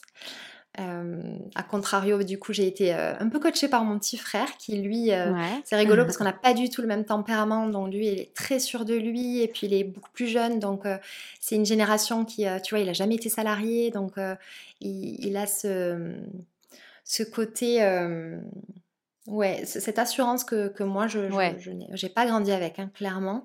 Et, euh, et, du coup, il m'a beaucoup aidé. Et après, ça a été moi qui, au fur et à mesure, euh, tu vois, j'ai travaillé sur moi là-dessus. Donc, je dirais, voilà, le coaching. Euh, et après, essayer de, de bien s'organiser, de hiérarchiser ses tâches et d'essayer de, ne pas trop s'éparpiller. Mais ça, encore une fois, je crois que c'est aussi une question de tempérament et, et de personnalité. Donc, c'est ça qui est difficile. C'est de un peu contrecarrer euh, sa nature profonde finalement pour essayer de, se canaliser un peu quoi. Oui, exactement. Mmh. je, rejoins tout à fait, euh, tout à fait ce que tu dis. Et toi? bah moi, c'est pareil. Euh, enfin, et au début, justement, ce qui a été très dur, c'est que en freelance, on a tendance parfois à dire oui à tout parce que tu as cette peur du manque. Donc, ce qui, a été très dur, en fait, c'est au départ, euh, avec cette peur du manque, finalement, de dire oui à beaucoup de choses qui n'étaient pas forcément euh, dans ma mission, dans ma vision euh, et dans mes valeurs. Et ça, ça a été très dur, cet éparpillement à cause de cette peur du manque. Donc, Ah au oui, départ, euh, c'est ce que j'ai. euh, ouais. Voilà, c'est vraiment ce que j'ai trouvé le, le moi, plus dur. Ouais. Euh, Moi, je suis comme toi, tu vois, je suis ple- en plein dans cette période-là, mais par contre, c'est que des produits, des projets, pardon, qui justement me correspondent et je peux pas, j'arrive pas à dire non, tu vois, parce que je me dis, mais si ça arrive à toi, il faut que tu dises oui. Et puis, effectivement, il y a cette peur du manque, quoi. Ouais, ouais, ouais. Mm. Et, et ouais, c'est ça. Et, et, et puis de vouloir. euh, et ce qui a été très dur aussi, c'est que justement, déjà, de me lancer dans, dans plusieurs projets. Donc, ça a été. euh, j'avais mon podcast Laléa. J'avais, euh, comme à la, à- au début, j'étais social media manager et copywriter euh, en agence et en entreprise quand j'étais en CDI. Je voulais continuer ces activités, puis développer mon podcast. Puis j'avais créé un autre podcast qui s'appelle Histoire de Dubaï qui marchait bien. Et puis j'avais l'influence. Et puis j'avais, j'étais chroniqueuse radio aussi à Dubaï. Ah oui, alors là, Donc, je sais fait, même pas, euh, je sais pas du tout comment tu faisais, en fait, je t'avoue. Bah c'est ça en fait. J'avais j'avais 10 chevaux en même temps et en et puis finalement je disais oui à tout et puis je voyais que que mais mais, mais mon énergie partait partout et ne, ne, ne, ne se maximisait pas finalement sur une deux trois choses qui me rapportaient en fait euh, euh, voilà le, le qui m'apportait le plus de valeur qui voilà qui était euh, voilà donc ça ce, ce, ce, ce travail de priorisation que j'ai fait aussi grâce au coaching euh, a été complètement Oui. indispensable. Et j'ai décidé de me concentrer voilà sur euh, les trois choses qui me faisaient le plus vibrer, mais qui a demandé voilà une introspection de ma Et déjà part. euh, beaucoup. pardon? Et c'est déjà beaucoup. Et qui, qui c'est déjà énorme. Eh Et oui. en plus, je me suis aperçue, et je pense que tu, tu le vois aussi, quand on canalise notre énergie sur un- une seule et même chose, bah, ça décolle d'autant plus. Et j'ai jamais autant, bien gagné ma vie euh, sur l'aléa que depuis que j'ai arrêté mon autre podcast Histoire de Dubaï, en fait. Et c'est euh, Eh oui. ouais, c'est- c'est c'est clairement ça. Donc moi, c'est ça qui a été dur. Et ce que j'en retirerais, c'est vraiment faire ce travail de, de plateforme de marque sur ces projets. En gros, c'est ce que je fais moi aujourd'hui sur chaque projet. C'est qu'en fait, la plateforme de marque, c'est le fait de, de, de se dire, c'est pour ce projet, quelle est la mission, quelle est ma vision, quelles sont mes valeurs. Et si tu n'es pas capable de répondre à ces questions, abandonne le projet. Et, et je dirais aussi, euh, tu vois, si je devais donner un autre conseil que j'ai encore du mal à appliquer et je n'ai pas d'enfant, c'est de parfois s'accorder des moments pour travailler hors de, ses de chez soi. Ouais. Parce que ça, je trouve qu'au au bout d'un moment, c'est compliqué. euh, Enfin, on peut se sentir peut-être un peu isolé. Et, euh, et aussi, ça, nourrit de. Enfin, moi, je sais que ça m'a toujours nourri. euh, Justement, c'est ça que j'ai dans le salariat quand euh, bah, j'avais une super équipe. c'est d'être portée par cette énergie de groupe qui, me manque souvent. Mm. Euh, c'est voilà, d'accorder de, de- des moments quand on le peut euh, euh, pour aller travailler dans des espaces coworking si on en a la possibilité parce que ça a un coût aussi. Ou sinon, euh, voilà, d'aller travailler simplement dans un café parce qu'il y en a d'autres qui le font et, ça peut être, je pense, vraiment sympa. Moi, il faut que je, réussisse à le, mettre en place, tu vois. Mais ce qui n'est pas évident, c'est que la création de, la de contenu, je la fais chez moi. Il n'y a que l'administratif finalement que je peux faire à l'extérieur. Donc euh, c'est en ça qu'il faudrait vraiment que je me dise, bah, tel jour, euh, tu la consacres qu'à euh, ce qui n'est pas de la création de contenu et que tu peux faire en dehors de chez toi, tu vois. Oui, complètement. Non, non, je suis, Mm. je suis totalement d'accord avec toi. Ça, c'est hyper important. Et ce qui a été aussi euh, très dur aussi pour, pour moi, et c'est ce que je conseillerais aussi, c'est ce. Alors, peut-être tu l'as pas vécu, mais c'est cette euh, balance entre euh, gratuit vs payant. Ce que tu fais en gratuit pour, euh, bah, pour le temps passé que tu vas faire, qui va pas te rapporter d'argent, mais qui va pouvoir servir ton image et tout ça. oui, bah, VS, j'allais venir, c'est un très, bonne, Ah très bon sujet. et ça, mais ça, moi, ça a été. J'ai passé euh, beaucoup de temps, beaucoup ouais. de mois à faire uniquement du gratuit. Et ça, cette balance de se dire, ok, noter vraiment dans un tableau, dans un tableur Excel, combien de temps réaliser, combien de temps tu passes en gratuit, combien de temps tu passes en payant, et rebalancer les choses, ça, ça m'a énormément aidé aussi. Oui, bah écoute, je suis dans la même, euh, la même problématique, c'est que justement par cette, euh, euh, cette euh, curiosité, cette envie de transmettre, je parfois, enfin c'est même souvent en fait, tout le temps, euh, j'ai du mal à la trouver cette limite-là. Ouais. Et, euh, et là, je suis arrivée au bout. En fait, parce que je me dis Claire, c'est pas possible. Il y a que tu trouves pas le temps pour faire, enfin voilà, ces deux activités-là. Ouais. C'est qu'il y a, tu, tu, tu mets trop d'énergie dans, dans certaines choses qui oui, sont exactement. certes ultra intéressante et nourrissante pour, euh, pour toi, pour ta communauté, mais qui ne me permettent, fait, qui ne me génèrent aucun revenu. Et euh, il faut que, il faut que la, la, balance se rééquilibre parce que, bah, parce que je m'épuise, ça m'épuise quand même de travailler euh, gratuitement. Et, et, surtout, voilà, il y, a, y a ce côté, là je, je, vais être, je vais me confier un peu, mais ce, cette impression parfois aussi de tendre la main et puis on, on te prend le bras. Ouais. T'as l'impression presque que ça se multiplie en fait, qui se les, ça se, tu sais, le mot se donne, elle travaille gratuitement, euh, du coup. Euh, donc, euh, ouais, c'est là, c'est vraiment, tu vois, cette idée de tableau, elle est, elle est excellente et, je vais m'y mettre. Ouais, fixer les limites, quoi. Fixer les limites de ton temps qui n'est pas. Exactement. qui n'est pas qui n'est pas infini quoi tout simplement mais ça c'est des, vrais sujets qui sont qui sont durs, mais après, c'est une volonté. Moi, je sais que pendant deux ans, ça a été très, très dur. j'ai vraiment pataugé avec ça. Et quand j'ai décidé, grâce à des coachings, hein, de, que ça allait être autrement, et j'ai créé carrément un business plan aujourd'hui avec mes activités et avec, je sais, en fait, combien de clients je dois avoir pour gagner temps. Enfin, ah, aujourd'hui, tout, est, tout est pensé en fait en termes d'argent. Mais tout ça, ça a été un travail, si tu veux, qui s'est pas fait en un jour, quoi. C'est normal. Mais, oui. Mais voilà. je, pense que tu as, ouais, mmh. pas mal de choses à, m'apprendre euh, là-dessus. Euh, parce qu'effectivement, ouais, mais ça, c'est le, fruit du coaching. Hein, euh, ouais, bien sûr. ça, ça. a l'air vraiment. tu vois, c'est quelque chose que je, voudrais vraiment mettre en place. je pense que ça finirait de. Enfin, ça, me permettrait de, d'aboutir ce, ce, ce, ce, travail que j'ai commencé à construire, mais qui n'est pas encore abouti, tu vois. Parce qu'effectivement, ouais, moi, j'ai ce côté-là où je, je, vais être très, euh, je suis très dans la générosité, dans la, justement cet esprit de sororité. Et tu veux, tu veux vraiment à chaque fois. Euh, tu vois, moi, quand on me contacte, j'ai du mal à dire ah ouais, mais non, mais tu vois, et, j'ai envie, je me dis, mais ça a l'air, c'est super chouette. Et, Bien euh, sûr. Mais, surtout dans ton métier où, ou dans ton métier ou bien sûr où tu travailles avec les marques. Donc moi je, je, les vois alors ma, ma, dans une autre mesure parce que je on n'a pas le même nombre d'abonnés quoi clairement, mais c'est donc mais je le vois dans une autre dans une autre mesure avec moi à quel point les marques peuvent être gourmandes et peuvent penser que ton temps est voilà et voilà. Enfin c'est une question de fixer les règles, ouais, mais c'est pas évident. Oui.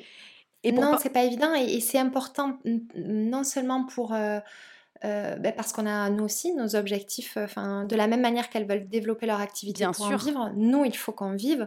Et puis aussi pour éviter, euh, je sais pas comment le, enfin utiliser le bon terme, mais l'écœurement humain, tu vois, parce que c'est très décevant en fait. Ça peut être vraiment parfois ce, sentiment d'être un petit peu utilisé qui moi me peut me tordre le ventre, tu vois. Ouais, complètement je comprends.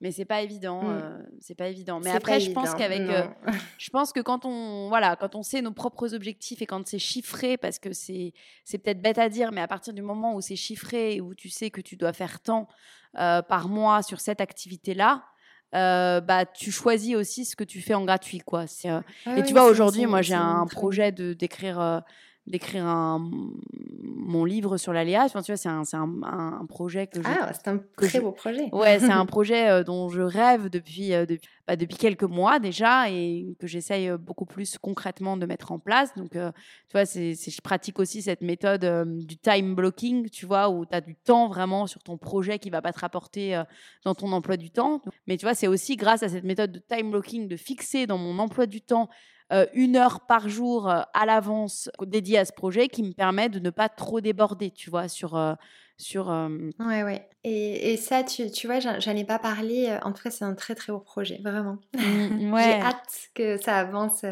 Ouais, bah là, je, je, suis en pleine recherche, enfin voilà, de, de, de, regarder quelles sont les maisons d'édition qui pourraient au mieux bah, soutenir en fait mon livre, enfin sur lesquels je pourrais.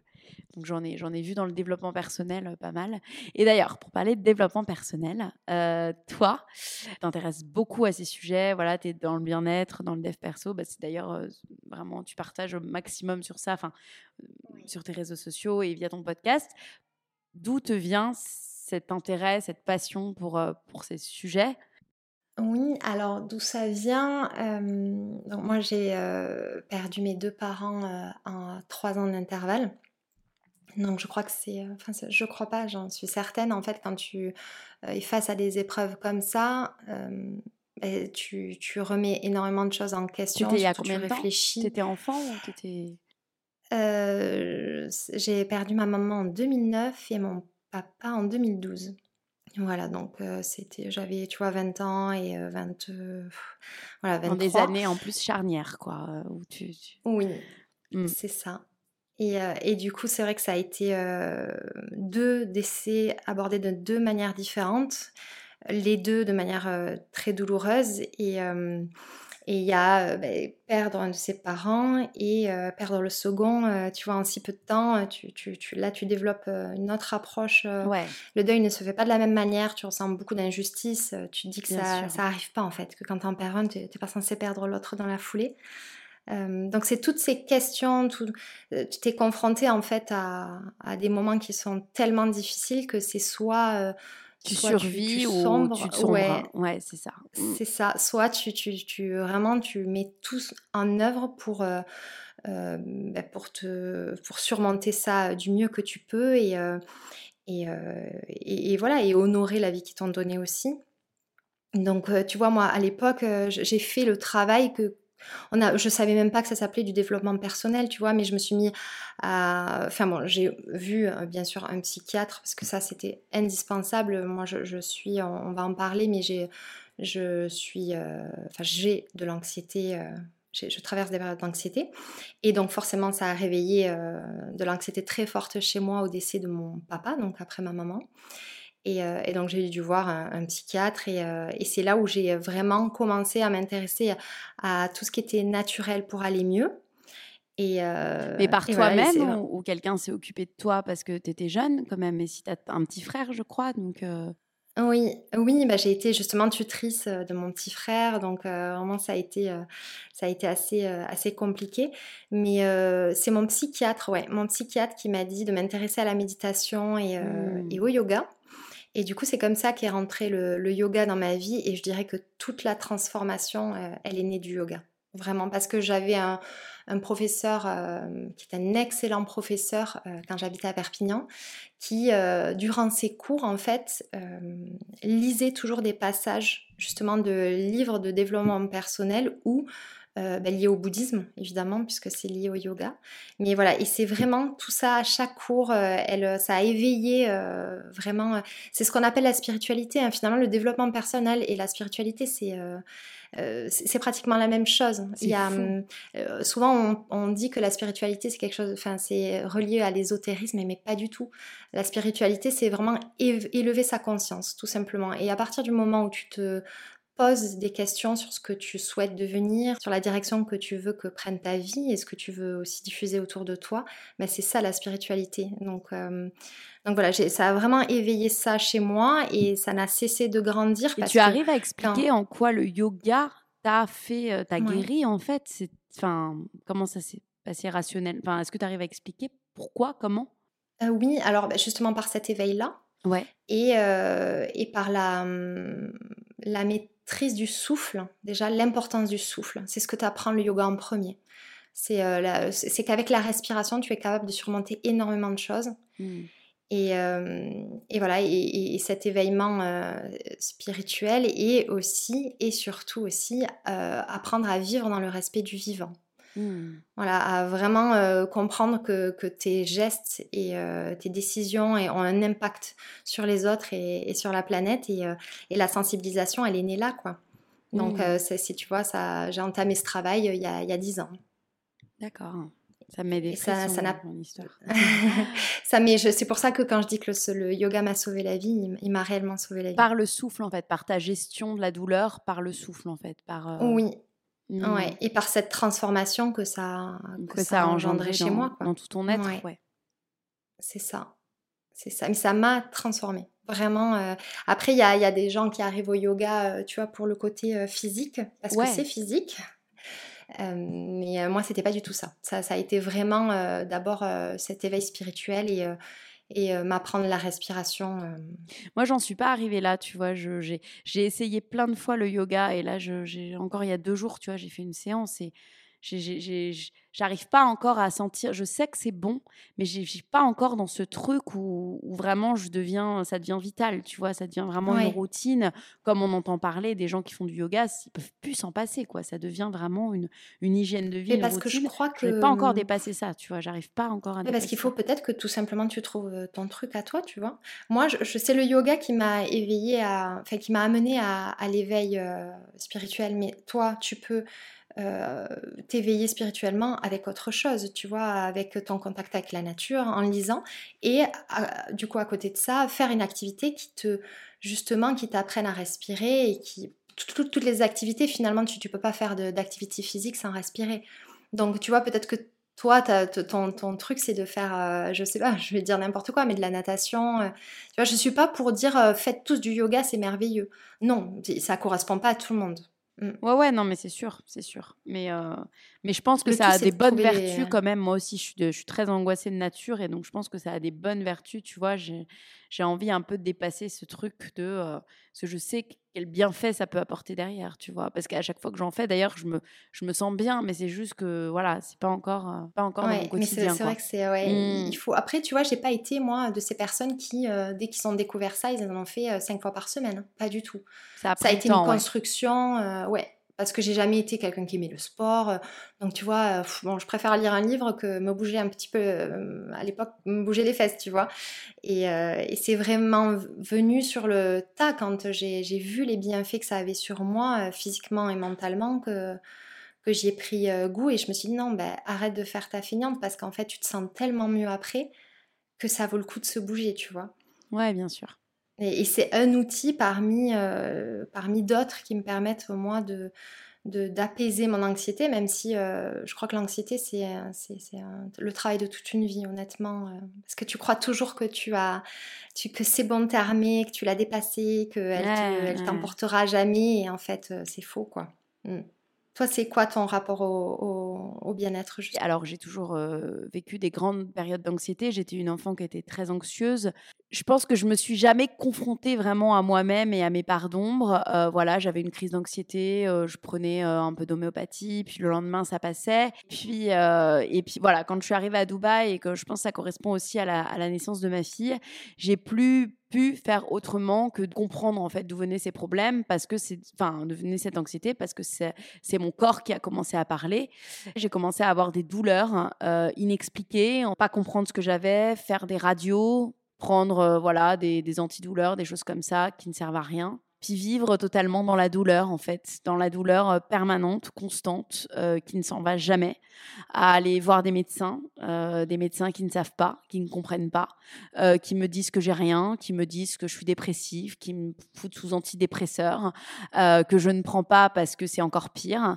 Et puis, jusqu'au jour où je suis complètement déprimée, je deviens l'ombre de moi-même, et puis je me décide à me tourner vers la médecine alternative.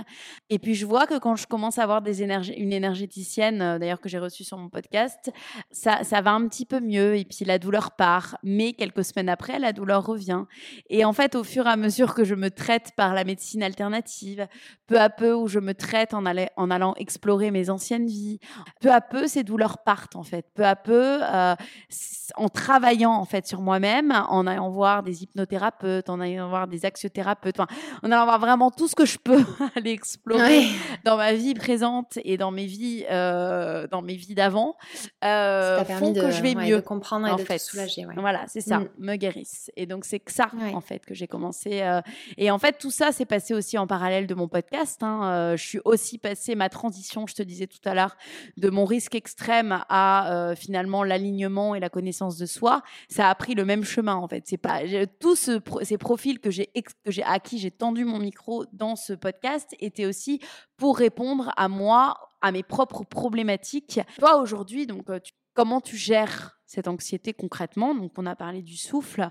Euh, et quelles sont tes sources euh, de, de bien-être alors, ce que j'ai, hum, je vais partager, j'aime plutôt le mot ressources parce que j'avais fait un travail, tu vois, avec ma psychologue sur les ressources justement internes et externes elle m'avait fait travailler sur cette notion de, ben voilà, de, ressources que tu as en toi, qui ne dépendent de aucun facteur extérieur. Donc auquel tu peux faire appel à n'importe quel moment.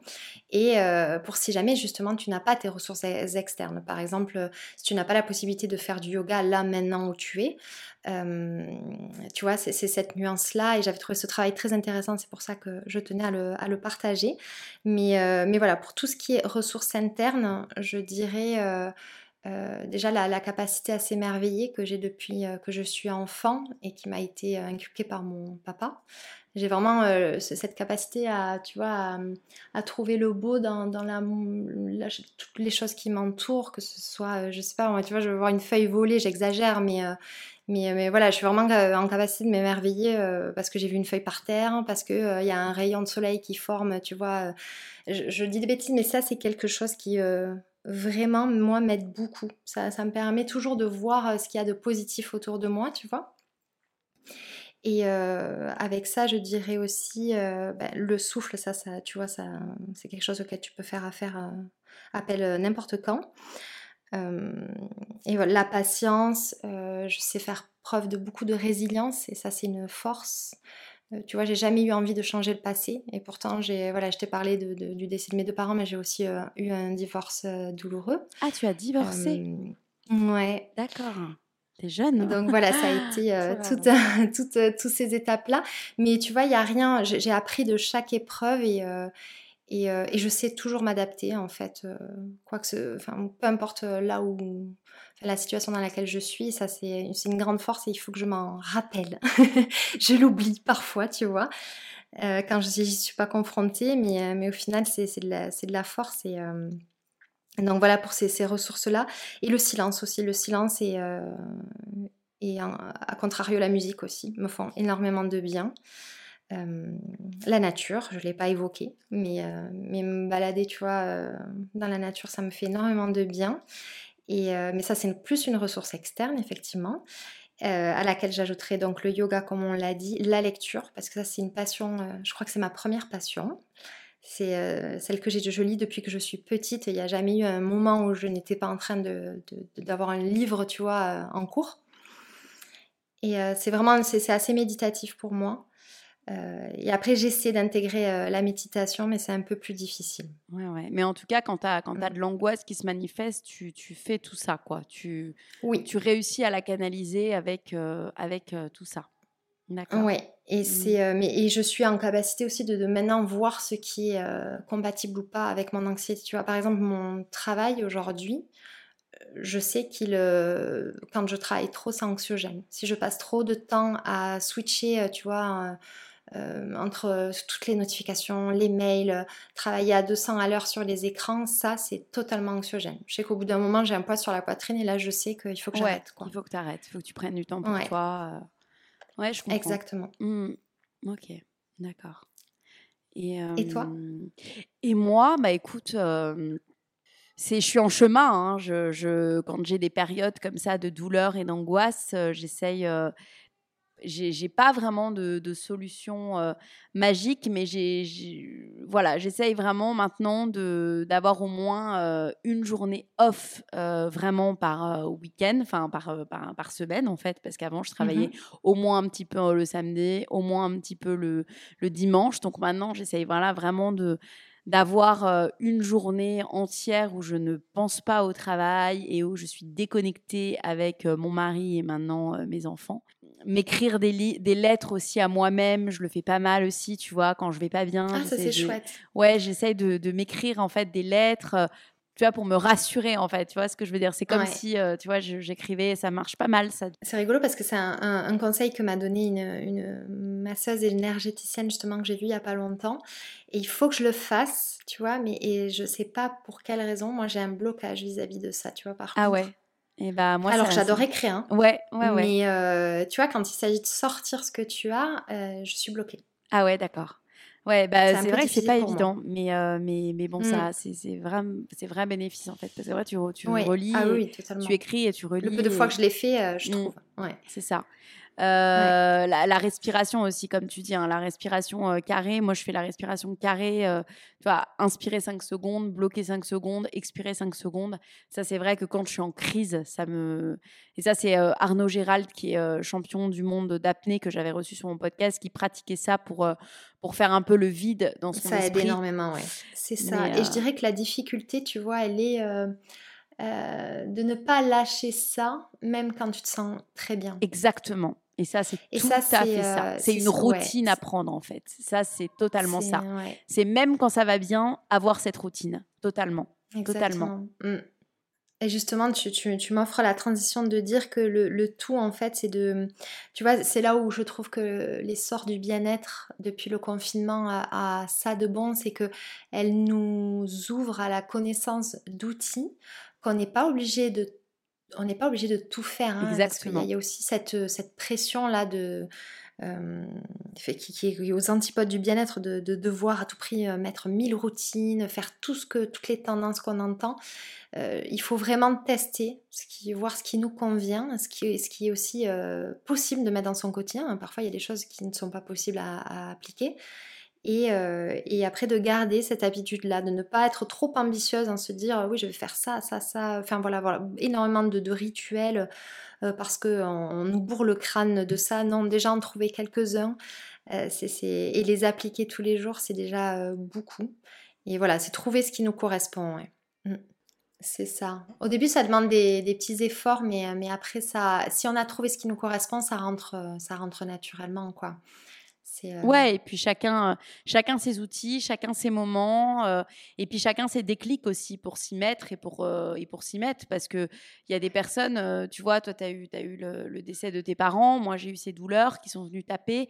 voilà, il se peut que votre moment ne soit pas là, et donc il n'y a, aucun, il y a aucune obligation à être dans le bien-être et dans le dev perso si c'est pas le moment.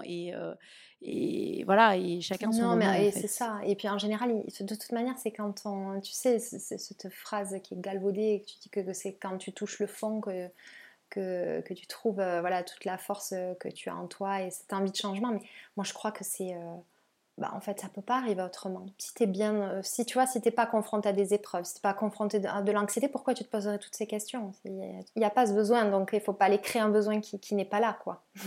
Mais écoute, ça m'a fait vraiment plaisir d'échanger avec toi. Euh, cet épisode, du coup, étant assez exceptionnel, puisque c'est la première fois qu'on le fait euh, ensemble pour justement célébrer cette, cette, occasion, on va organiser un concours avec la marque de thé matcha Anatae que j'avais justement interviewé euh, sur le podcast et euh, qui justement a vraiment elle aussi beaucoup à, transmettre. Donc, euh, alors moi je ne l'ai pas interviewée, mais j'ai collaboré avec elle. Mais toi tu l'as interviewée sur ton podcast. Moi j'ai eu l'occasion de tester son thé magnifique qui vient du Japon et qui est incroyable. Et euh, tu as, pu échanger avec elle du coup et voir à quel point elle était passionnée et investie dans sa marque. Euh, et, du coup, bah, je, suis super contente qu'on puisse organiser toutes les trois ce, concours-là pour euh, marquer un petit peu cette sortie d'épisode croisé.